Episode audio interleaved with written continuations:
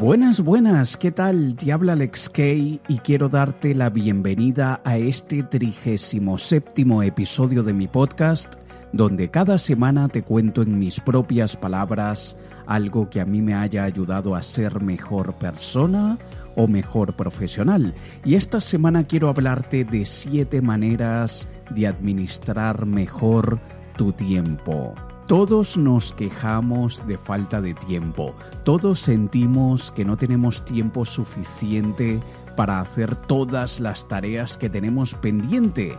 Curiosamente, todos tenemos exactamente las mismas 24 horas en el día y seamos honestos, aquellas personas que tienen vidas mucho más ocupadas que la nuestra, personas que tienen cargos sumamente importantes y con responsabilidades sumamente críticas, tienen el mismo número de horas en el día que nosotros tenemos. Evidentemente, ni tú ni yo tenemos falta de tiempo, sino falta de organización y optimización de ese tiempo. Así que en el episodio de esta semana quiero compartir contigo siete maneras que te ayudarán a administrar tu tiempo de la mejor manera. Antes quiero agradecer a las personas que me dejan sus comentarios en las diferentes redes. Muchísimas gracias a todos los que me estáis dejando mensajes en Instagram, en iVoox y también en iTunes, en Apple Podcast. También me encanta que tantas personas que escuchan este podcast se han estado apuntando a mi taller presencial programando tu mente para triunfar. Muchísimas gracias, me encantará veros allí en persona en mi taller para desvirtualizarnos, como dicen, para que nos veamos cara a cara y nos pongamos desde luego cara, valga la redundancia, y que no sea simplemente voz y sobre todo para yo poder conocerte a ti. Y si por casualidad aún no te has apuntado a mi taller presencial programando tu mente para triunfar, ve a triunfar.co, triunfar.co, triunfar.co y compra la entrada general que yo te regalo la VIP. Solamente tienes que decirle a mi equipo que eres oyente de mi podcast y con la compra de tu entrada general yo te regalo la entrada VIP, ¿vale? Sea que quieras ir a Bogotá, a Medellín o a Madrid, que son las fechas que ya tenemos definidas, contacta a mi equipo para que te hagan el upgrade esa, esa subida de nivel de la entrada. Y te recuerdo, si viajas de otro país distinto, si por ejemplo vives en Ecuador y quieres viajar a Colombia, si vives en Perú y quieres viajar a Bogotá o a Medellín, si vives en Costa Rica o Panamá y quieres viajar a Bogotá o a Medellín, o si vives en Francia y quieres viajar a Madrid, si vives en Portugal y quieres viajar a Madrid, donde sea, simplemente compra tu billete de avión y yo te regalo la entrada VIP. Lo único que tienes que hacer es mostrarle a mi equipo tu reserva de avión y te regalaremos la entrada VIP para que nos veamos allí en persona tres días en este taller donde te ayudaré a programar tu mente para triunfar. Muchas veces, sin querer, de una forma inconsciente, a lo largo de nuestra vida nos vamos programando y muchas veces no de la manera más óptima posible. De hecho, vamos programando malas actitudes, malos pensamientos, falsas creencias, malos hábitos. Pero la buena noticia es que podemos programarnos para lo bueno. Y el objetivo de este taller de tres días es ayudarte a programar tu mente para triunfar, ayudarte a eliminar todos aquellos pensamientos, creencias, hábitos que probablemente no te están dejando explotar lo mejor de ti, sino que más bien estás haciendo que vivas a la mitad de tu capacidad, que, que tanto potencial que tienes por dentro se esté desperdiciando por una mala programación que has venido acumulando a lo largo de tu vida. La intención con este taller es que en estos tres días yo te pueda ayudar a que tú te conviertas en la persona que realmente eres, que tú saques, que tú explotes todo ese potencial y desde luego lo puedas convertir en algo tangible, alcanzando tus metas, tus mayores sueños, para que realmente puedas vivir la vida que quieres y la vida que te mereces.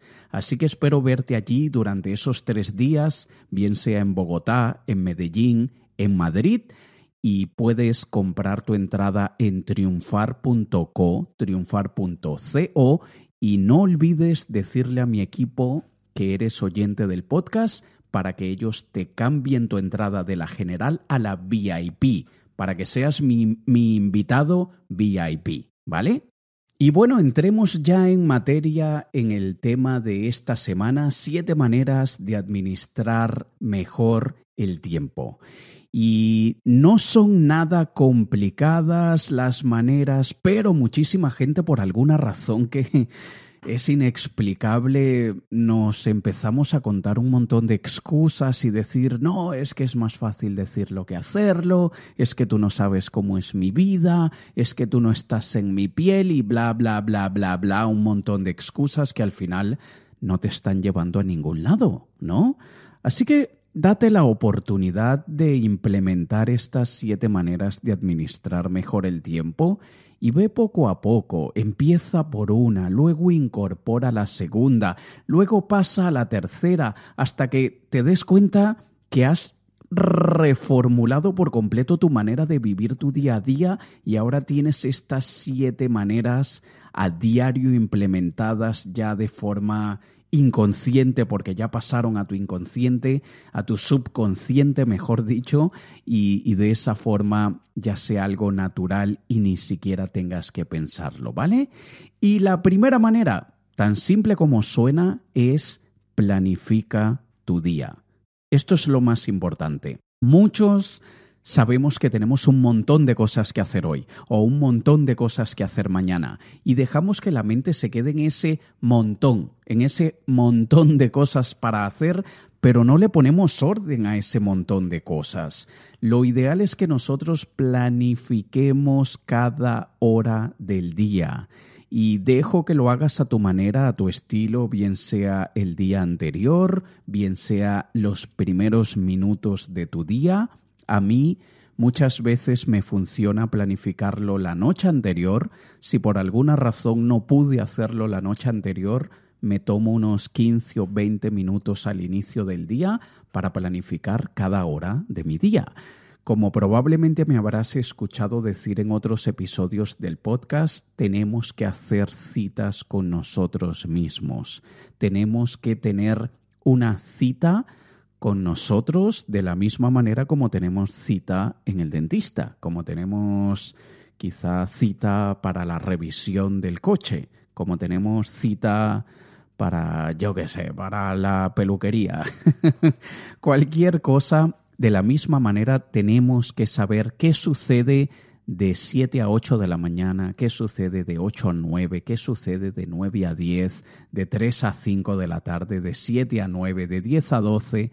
Tenemos que saber qué sucede en cada momento del día.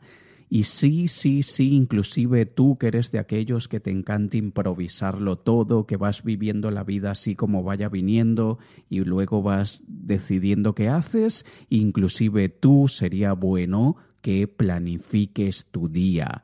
De esta forma no vas a sentir que se te ha ido el día en blanco porque tú vas a poder monitorizar todo lo que has estado haciendo, todo lo que tenías que hacer y todo lo que realmente conseguiste hacer. Es muy simple, no cuesta nada, así que lo mejor que podrás hacer por ti y por tu tiempo es planificar tu día con detalle. Veamos ahora la segunda manera de administrar mejor el tiempo y presta muchísima atención porque es importantísima. La segunda manera es no intentes o quieras hacer más de lo que realísticamente puedes hacer. Repito, no intentes o quieras hacer más de lo que realistamente o realísticamente, como quieras llamarle, puedes hacer. Muchas veces no somos realistas en todo lo que podemos hacer en un día. A veces creemos que somos Superman o Superwoman y creemos que, que no, eso me va a tomar tan solo 15 minutitos, así que voy a ocupar una hora con cuatro cosas. Y no, no sucede de esa manera. Y al final, ¿qué pasa? Que nosotros hemos tenido un exceso de optimismo, positividad, de, de, de, quizá de la mejor intención de que vamos a poder hacer mucho a lo largo del día y se nos olvidan que hay contratiempos, se nos olvida que, que, a veces las cosas toman más tiempo de lo que pensábamos. Y una persona productiva no es aquella que tiene la agenda llena desde las 6 de la mañana hasta las 12 de la noche. Una persona productiva es aquella que avanza de manera constante cada día. No te obsesiones tanto por la velocidad, no te obsesiones tanto por querer conseguir lo máximo en el menor tiempo posible, más bien obsesiónate por siempre avanzar un poco. Esto es mucho más importante que la velocidad. El progreso lento y constante siempre tendrá mucho más mérito que la falta de progreso por un exceso de confianza en que creemos que podemos hacer más de lo que nuestra capacidad permite. Así que no debemos intentar o querer hacer más de lo que realmente podemos hacer en un día. Tienes que tener una especie de pesimismo controlado o calculado. Y cuando hablo de pesimismo calculado, básicamente lo que quiero decir es que si creemos que una actividad nos va a tomar 30 minutos, vamos a tener un pesimismo calculado y simplemente prever o anticipar que nos van a distraer, que, que, algo va a surgir, que va a haber una llamada que obligatoriamente tenemos que atender, que cualquier cosa y que eso nos va a robar cinco minutos, diez minutos, quince minutos o media hora. Y esto es algo que nosotros debemos tener en cuenta. Así que si tú crees que una tarea te va a tomar 30 minutos, Desígnale una hora entera, no para que mires el paisaje y veas a los pajaritos y, peor aún, veas el Facebook o Instagram o etcétera. No, de hecho, si te habías planteado una hora para una tarea que tú creías que te iba a tomar 30 minutos y al final te toma 20, pues utilícese ese exceso de tiempo que tienes para resetear el cerebro, para quizá organizar mejor tu tarde o el resto del día o el día siguiente ir pensando en algo, porque el hecho de que te haya tomado menos tiempo no quiere decir que ahora tengamos más tiempo para perderlo en tonterías. Atención, y, esto es importantísimo, y ya te voy a decir el punto número tres y no me voy a adelantar al punto número tres porque te lo voy a decir en unos segundos, pero nosotros tenemos que saber utilizar bien el tiempo productivo y el tiempo improductivo. Ambas cosas son necesarias en nuestro día a día y no debemos obsesionarnos con ser productivos cada segundo del día. No. Y es aquí donde viene el punto número tres, la tercera manera de administrar mejor el tiempo, y es añade en tu agenda los momentos de distracción. Incluye en tu planificación diaria los momentos de esparcimiento, los momentos de distracción, los momentos en los que te das permiso de ser un vago o vaga, los momentos en los que te puedes permitir hacer lo que te dé la gana sin preocuparte porque, ay, a esta hora debería estar trabajando, ay, es miércoles, son las 4 de la tarde y las personas productivas y exitosas a esta hora seguro están metidos de cabeza trabajando y yo estoy aquí mirando el paisaje. Da igual lo que hagan los demás. Es tu día, es tu planificación de tus momentos de esparcimiento y distracción y es muchísimo mejor, es mucho más inteligente que tú programes de manera proactiva esos momentos en los que te vas a distraer en vez de estarlos distribuyendo poco a poco durante todo el día. Y eso es lo que hace que a muchísima gente se le pase una jornada entera sin hacer realmente nada productivo, porque se van distrayendo a lo largo del día. En vez de decir, no, ahora déjame resistir la tentación de ver ese programa de televisión o de abrir esa página web que me distrae, que me, que me hace reír, o de mirar el Facebook, el Twitter, el, el Instagram, lo que sea, porque eso me toca hoy después de la comida. Hoy yo, por ejemplo, como almuerzo y luego del almuerzo me tomo una media hora en no hacer nada, en distraerme, en ver los memes graciosos, en fisgonearle la vida ajena al vecino, en en, nada, en lo que quieras. Así que programa en tu día, añade en tu agenda esos momentos de distracción, porque eso es lo que te va a permitir a ti recordar cuando te apetezca, cuando estés haciendo probablemente una actividad que, te aburre, que, que no es que te inspira necesariamente, vas a tener la tendencia de buscar el escape a esa actividad que te está aburriendo, que te está torturando de alguna forma y vas a querer distraerte.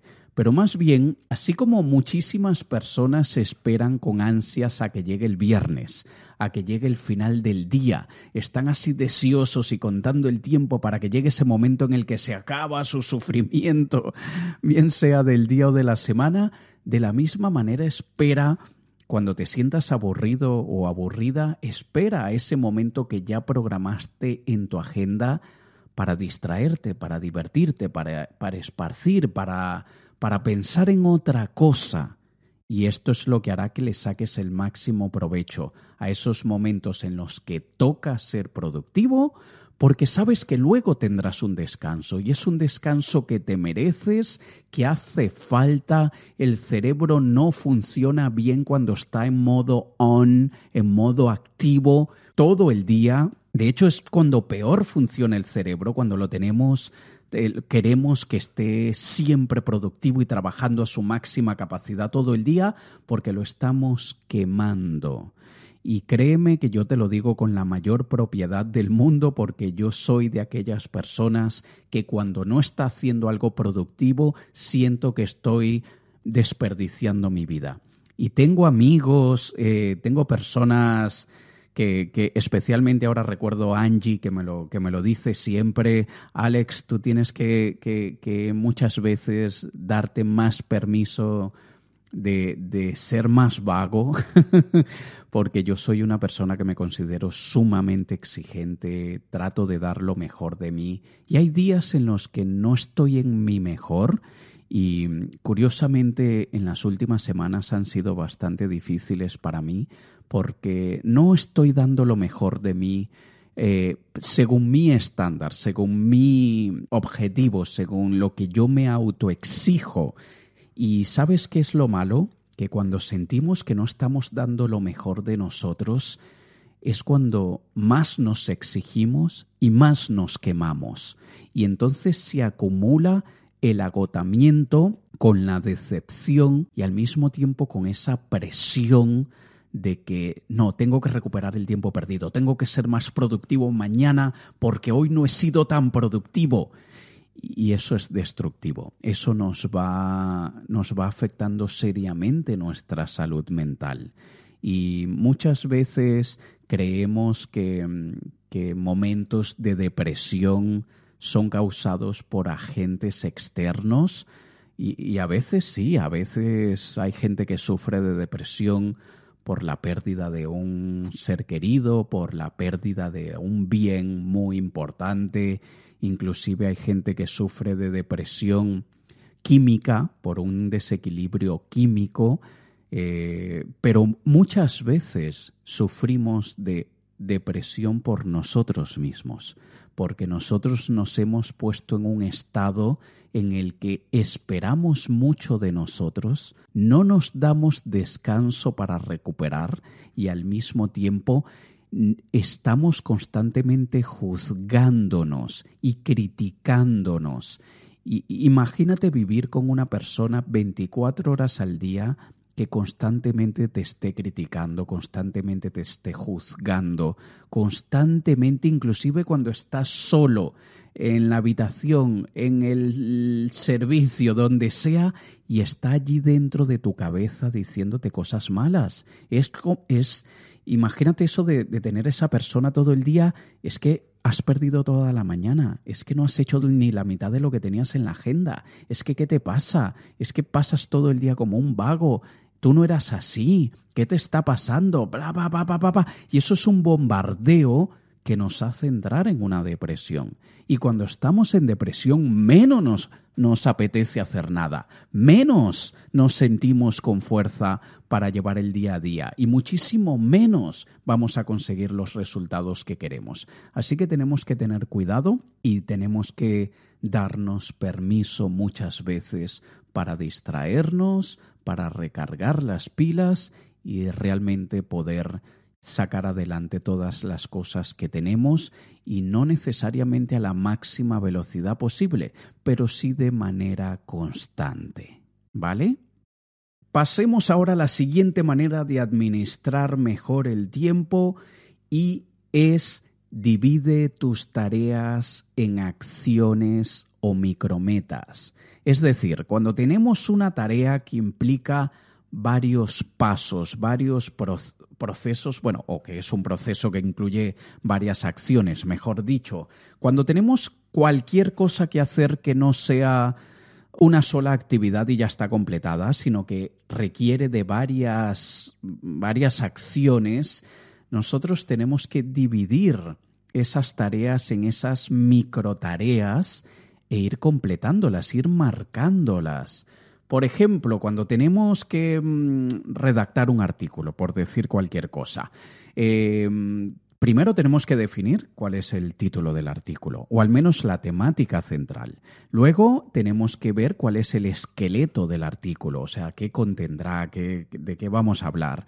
Luego tenemos que ir pensando qué queremos causar en la gente, o sea, ¿cuál es el resultado? ¿Cuál es la moraleja? ¿Cuál es el, eh, eh, ese mensaje central que queremos transmitir? Y luego tenemos que investigar, tenemos que mezclar aquello que ya tenemos en nuestra mente con más datos, más información para poder darle cuerpo a ese artículo.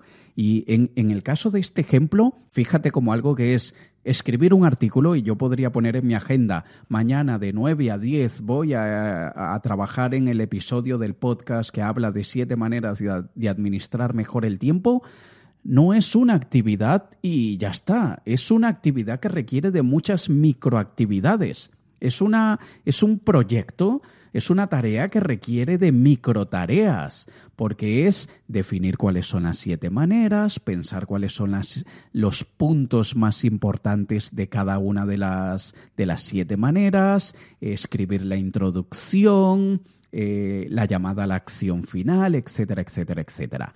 Y no todo lo tenemos que hacer al mismo tiempo, no todo tiene que ser de 9 a 10 yo muchas veces, bien sea con el podcast, bien sea con cualquier actividad de mi negocio, inclusive mm, cosas más complejas como una conferencia, puede tomar semanas.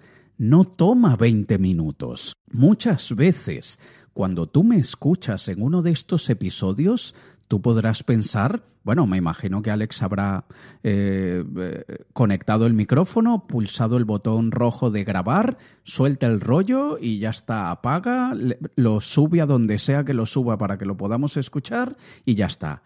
Y no, no, es un proceso, requiere de varias acciones, de varias, de varias microtareas, simplemente para que tú puedas escucharme durante 30 a 40 minutos.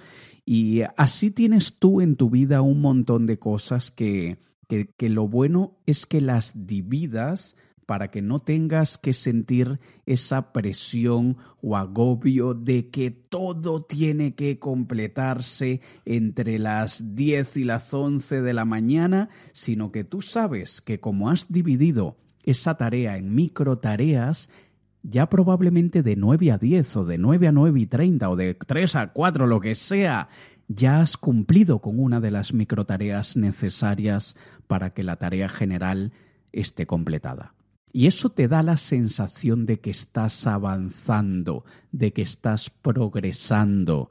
Parece que se nos olvida que, que un proyecto, una tarea, eh, solamente eh, o de alguna manera consideramos que una tarea únicamente está completada cuando llegamos al fin, ya está, acabada, cuando no, cuando toda esa serie de pasos son importantes y esa serie de pasos es progreso y nosotros tenemos que felicitarnos por el progreso, tenemos que reconocer el progreso. Y repito, no tenemos que buscar el progreso rápido, inmediato, hoy voy a hacer lo máximo que pueda, pero si una tarea tan simple como llevar la ropa a la, tintorería, a la lavandería, es seleccionar cuál es la ropa que voy a lavar, eh, dividirla por colores, meterla en el coche o meterla en una bolsa, lo que sea, eh, estás avanzando. Y aunque el ejemplo es muy tonto, quiero es simplemente que veas que muchas cosas que tenemos que hacer en nuestro día a día requiere de otras microacciones y cada una de ellas, cada una de ellas que ejecutemos nos acerca al resultado final y es eso lo que nosotros debemos reconocer para saber que realmente estamos avanzando y utilizando el tiempo de la mejor manera posible, ¿vale? Y de alguna manera con relación a esto, la siguiente forma de administrar mejor el tiempo, y también ya he hablado muchas veces de esto, pero ¿qué te puedo decir? Es una de mis técnicas favoritas, es utiliza la técnica del pomodoro. Esta es otra de las siete maneras de administrar mejor el tiempo. Utiliza la técnica del pomodoro. Si ya me has escuchado hablar de ella, genial, te la recuerdo, úsala porque probablemente se te olvide. Si nunca me has escuchado hablar de la técnica del pomodoro, te la resumo muy rápidamente. Pomodoro simplemente quiere decir tomate en italiano y pomodoro en este caso, o tomate, es de aquellos tomates que son un timer, que son un contador de tiempo de cocina, que, en forma de tomate, que tú le pones 20 minutos para que no se te olvide que lo que tienes en el horno, para que no se te queme lo que tienes en el horno, por ejemplo, y cuando suena la alarma, entonces vas y sacas lo que sea que estabas cocinando, ¿no? Esta técnica, la técnica del pomodoro, simplemente consiste en que tú pongas un timer, yo lo hago con Siri en el teléfono, le digo a Siri, Siri, cuéntame 20 minutos y yo sé que hasta que no suene la alarma yo no voy a dejar de hacer lo que estoy haciendo. Y hay personas que utilizan el timer, el contador de tiempo, el, pomodoro, ¿no? esta alarma de cocina o en el reloj, en el, en el, teléfono, lo que sea. Hay gente que la pone 25 minutos, hay gente que la pone 20, hay gente que la pone 15, da igual lo que, lo que tú consideres mejor para ti. Lo importante es que si le pones 20 minutos, sea cual sea la actividad en la que estés trabajando, no puedes distraerte, no puedes detenerte, no puedes hacer nada que no esté relacionado con esa actividad hasta que no suene la alarma. ¿Y cuál es la idea? Y, te cuento cómo lo hago yo. Yo pongo pomodoros o, o timers de 20 minutos. Entonces yo le pido a Siri, Siri, actívame 20 minutos. Entonces empieza a contar 20 minutos y yo estoy trabajando en algo. Pero muchas veces, pasados 5 minutos o 7 u 8, tengo la tendencia a, a, abrir el Facebook, a levantarme y mirar por la ventana, a ir a buscar un vaso de agua, lo que sea. Y no, no, no ha sonado la alarma, me obligo a seguir trabajando. Y cuando finalmente suena la alarma, vuelvo a poner otro timer de cinco minutos. Y esos cinco minutos son un descanso, son un respiro. Eh, es refrescar el cerebro, eh, y, tenemos que recordar que el cerebro es un músculo y a veces nosotros no podemos estar corriendo media hora, una hora y, no parar. A veces necesitamos descansar unos minutitos para poder continuar de la mejor manera. Y utilizando la técnica del pomodoro, tú verás que cuando estés trabajando durante 20 minutos, 25, 15 minutos, lo que sea, sin parar, y te obligas a quedarte allí haciendo lo que estás haciendo sin parar, es impresionante la cantidad de trabajo que logras avanzar. Es impresionante todo lo que puedes hacer simplemente con obligarte a estar 15, 20, 25 minutos allí sentado haciendo lo que sea que estés haciendo. Así que esto es una muy, muy buena manera de progresar, no importa la velocidad que inicialmente te lo habías planteado, pero es una muy buena manera de realmente saber que estamos trabajando y que realmente estamos consiguiendo resultados poco a poco. Así que utilice esa técnica del pomodoro. Yo ya lo he comentado muchas veces en mis conferencias. Yo tengo un cartel que dice el pomodoro te salvará. Y lo tengo para recordarme, esa frase de el pomodoro te salvará, es porque muchas veces cuando siento que el tiempo se me escapa entre los dedos, cuando, cuando siento que estoy perdiendo mi tiempo, cuando veo que no estoy avanzando como debería, Simplemente tengo que activar mi pomodoro, simplemente tengo que ponerme ese timer que me obliga a estar trabajando de manera ininterrumpida durante 20 minutos, luego hago un descanso de 5, luego sigo trabajando 20, luego otro descanso de 5 o de 10, lo que sea, pero el pomodoro es sumamente efectivo para conseguir muchísimas cosas. Y ahora pasemos a la penúltima manera, la sexta manera de administrar mejor el tiempo. Y escúchame bien, esta manera es delega todo lo que no tengas que hacer tú obligatoriamente. Repito, delega todo lo que no tengas que hacer tú obligatoriamente.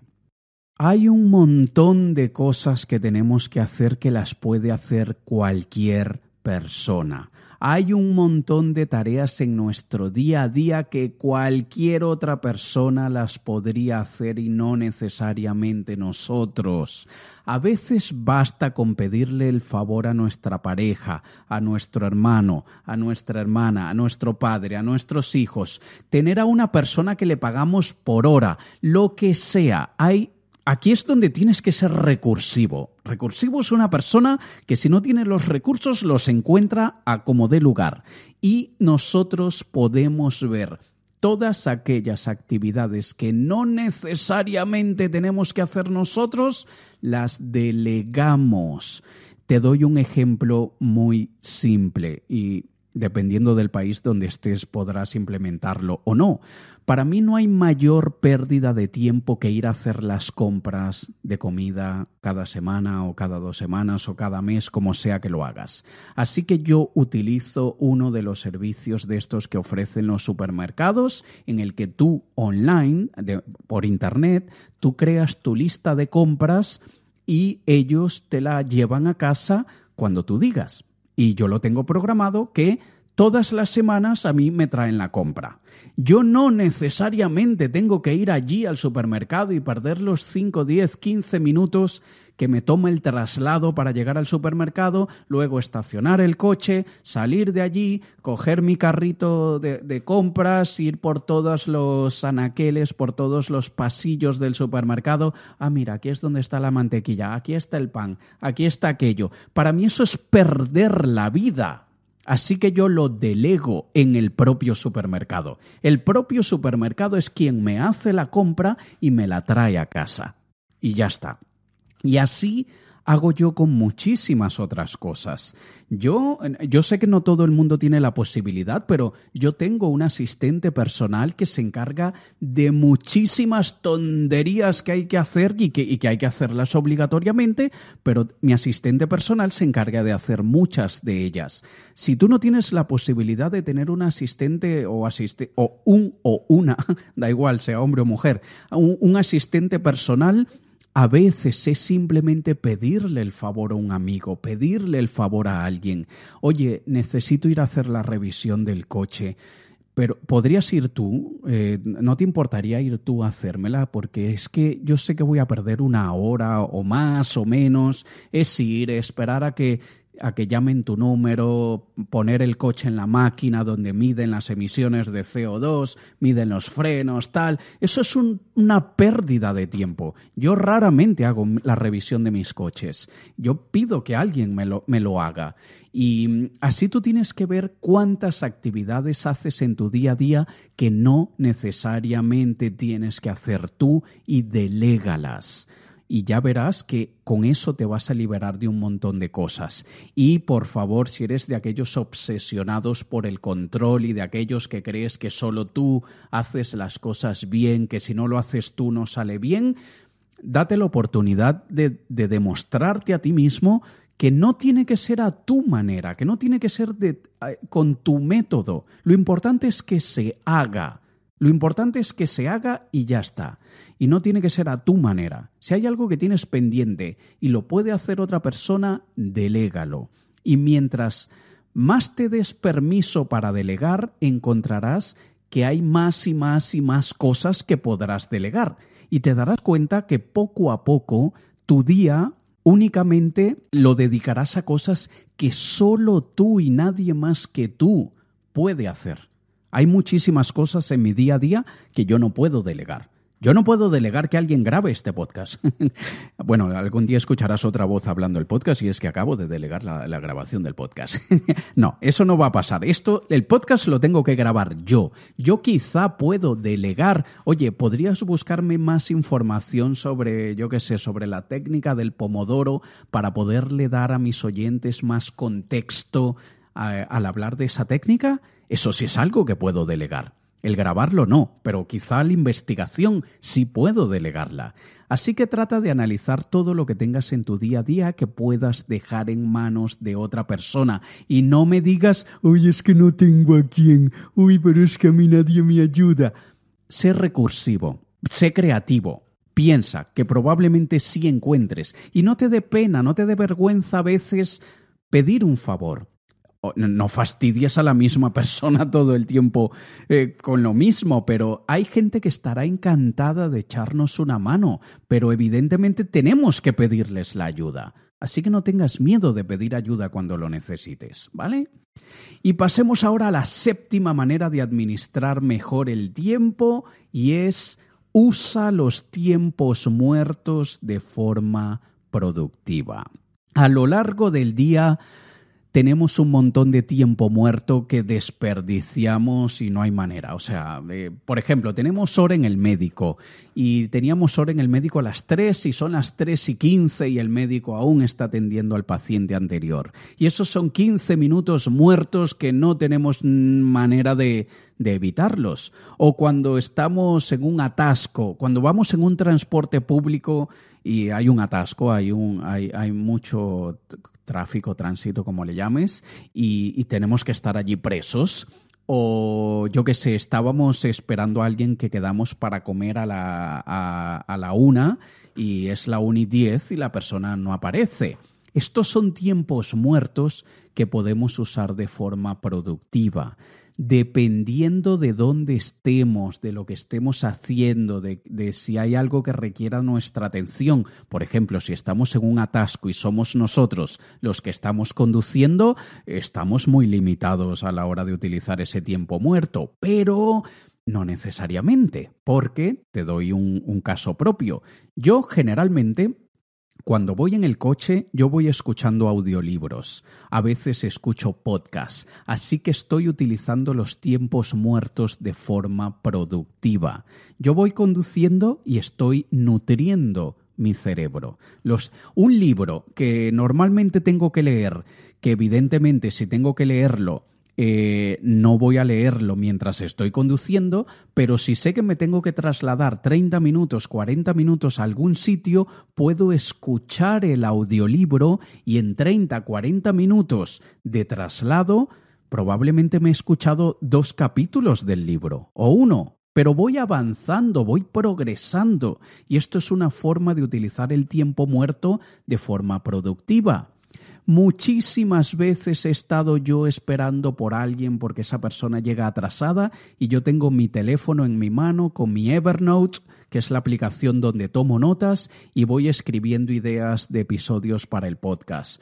Muchas veces, em, a veces, y recientemente que he tenido que ir mucho más al médico porque estoy teniendo alergias y, y bueno, y cada tres semanas, yo que sé, tengo que irme a hacer unos controles y siempre se atrasa el médico y yo generalmente tengo mi teléfono en la mano y estoy tomando notas de cosas que, que, tengo que hacer, planificando el día siguiente, en fin, no estoy dejando que el tiempo se me escape entre los dedos, estoy aprovechando esos tiempos muertos para algo productivo y que me están adelantando trabajo para otro momento que, probablemente sí iba, iba a tener que decir es que no tengo tiempo de planificar el día. No, sí tenías tiempo, lo perdiste fue mientras esperabas en el médico viendo la revista de cotilleos, de chismes, de, de vida ajena, ahí perdiste ese tiempo muerto.